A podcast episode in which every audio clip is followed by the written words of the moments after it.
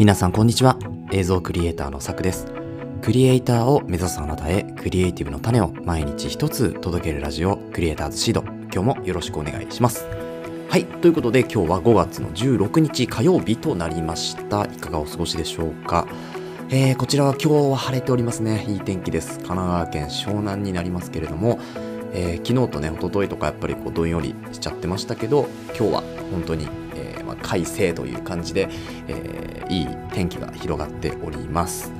やっぱりこういう天気の日はね、あの気分がだいぶ上がるというか、うん、いい感じ。で、あの、昨日のポッドキャストでは、えっと、まあ、映像関係のことについて、このポッドキャストでよく話しているんですけれども、まあ、昨日の話ではですね、レンズのお話をしておきましたね。あの、シグマっていうメーカーの、えー、24mm、70mm というですね、えーまあ、F 値2.8という第三元レンズですね、そちらを、まあ、購入して、えーまあ、実際に使うたんですけど、まだちょっとこう、なんでしょう、手に馴染むというか、そこまでの感覚では全然ないので、えー、これから撮っていって、えー、まあ、こう、良かった点とかはですね、またこのポッドキャストでお伝えしようかなというふうに思いますけれども、今日のお話何かっていうとですね、えー、っと、今日のお話は、詰まってしまいましたね。えっ、ー、と、今日の話ですね。今日の話は、えっ、ー、と、ガジェットを買うときに損をしない選び方3つのポイントということで、あのー、まあ、これ過去回に話した話なんですけれども、このポッドキャストをもう400本以上取ってきてですね、まあ、だいぶこう前に、えー、まあ、本当1年近く前にですね、話した話っていうのを、まあ、もう一回ちょっと総復習としてやっていこうかなというふうにも思いましたので、えこの話をやっていこうと思います。ガジェットを買うときに損をしない選び方ということで、まあ、これから何かガジェットを買おうかなと思ってる方はですね、えこちらの話ぜひ参考にしていただけるといいんじゃないでしょうかそれでは本編の方いきましょう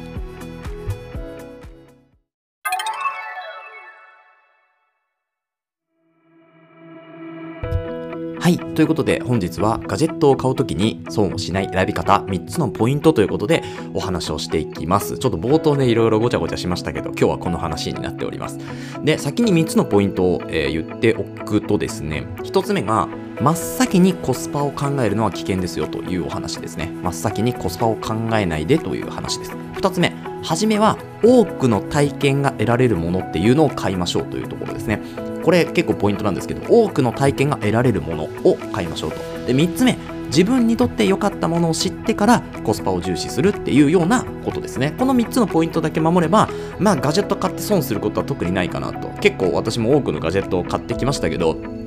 まあ、そのたびに、まあ、損っていうか自分にとってこれはいらなかったなとかあこれは必要だったなっていうのがやっぱりこうなんでしょう蓄積してきたんですよね知見として。なので、まあ、こういうお話ができるんですけれども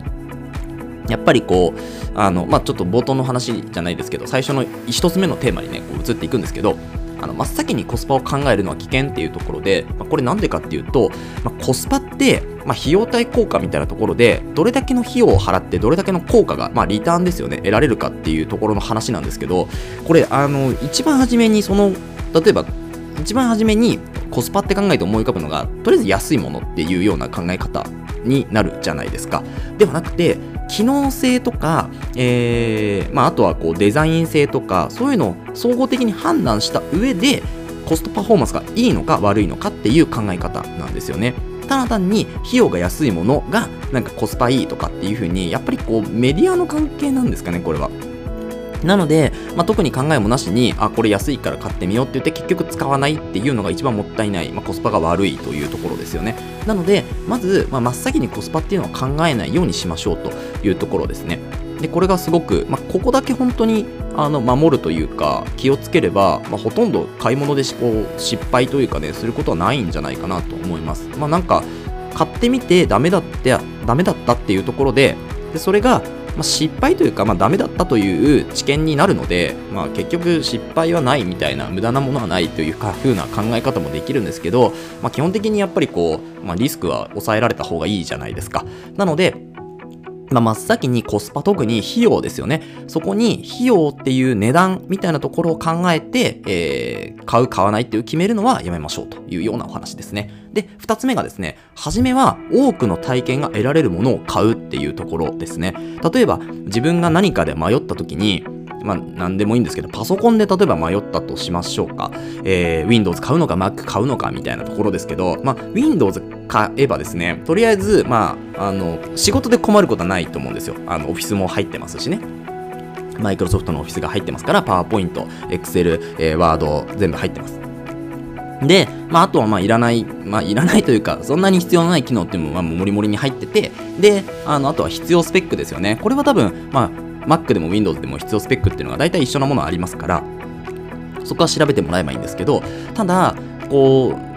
う、Windows のパソコンにあって、Mac にないもの逆に Mac にあって Windows にないものっていうのを自分が探せるかどうかっていうところは結構大きいと思うんですよね。で Mac の場合、まあ、私もあの MacBook Pro を使っているんですけれども最初 MacBook Air から買ってでもともと Dell で Windows の OS 積んでる DEL を使ってたので最初 Mac に乗り換えた時めちゃめちゃ使いづらかったんですよね。ものすごく使いづらかったんですけどまあ一回操作に慣れてしまうとですねこっちの方が無駄がない気がしております。はい。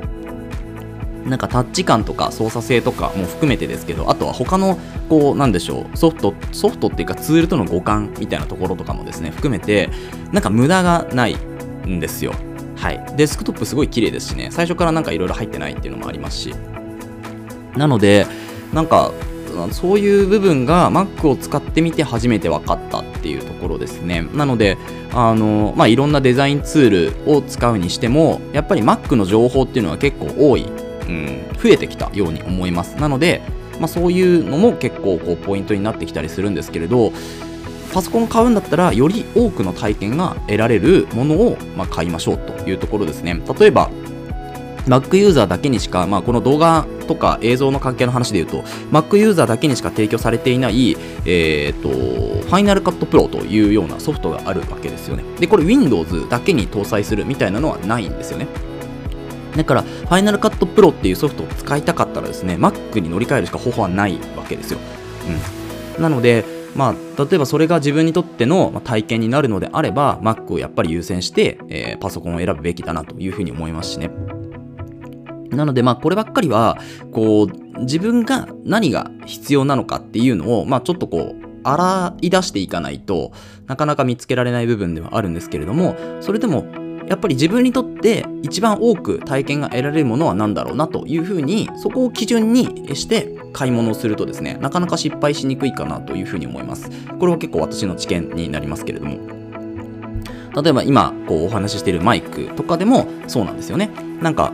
やっぱりいろんな機能がついているマイクと、まあ、これしかついてない例えば本当に録音しかついてないとか、えー、ボリュームしか下げられないとかっていうのあると思うんですよ。なんですけど、まあ、そこでじゃあボリュームしか下げられないのが安いからいいやこっちでっていう風に買って結局後でもうちょっと音質のいいやつとかもうちょっとここがいじれるやつ欲しくなったなって時にもう一個買い足さないといけないんですよね。なのであれば初めはもうちょっと高くてもいいから多くのいろいろこう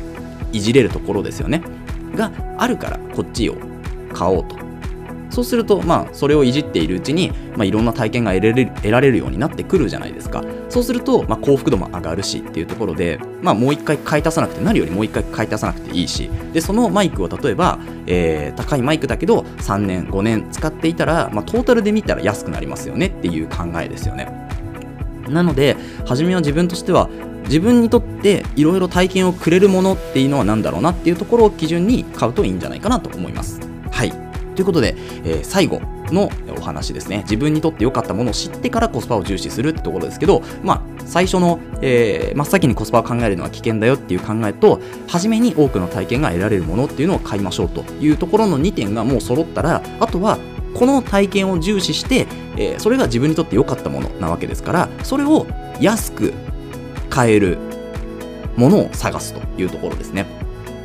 まあ、例えば同じ機能が本当に同じ機能を持っててどっちも自分のその何でしょうこう欲っていうんですかそういうのを満たしてくれるものであれば、まあ、だったら値段が安いものの方がいいよねっていうところでコスパっていう概概念っていうかですね概念っていうかコスパっていう考え方ですよねそれが出てくるわけですよね。なので初めに知見を持ってないとコスパっていう考えにそもそも至らないっていうところがあるのでまずはえ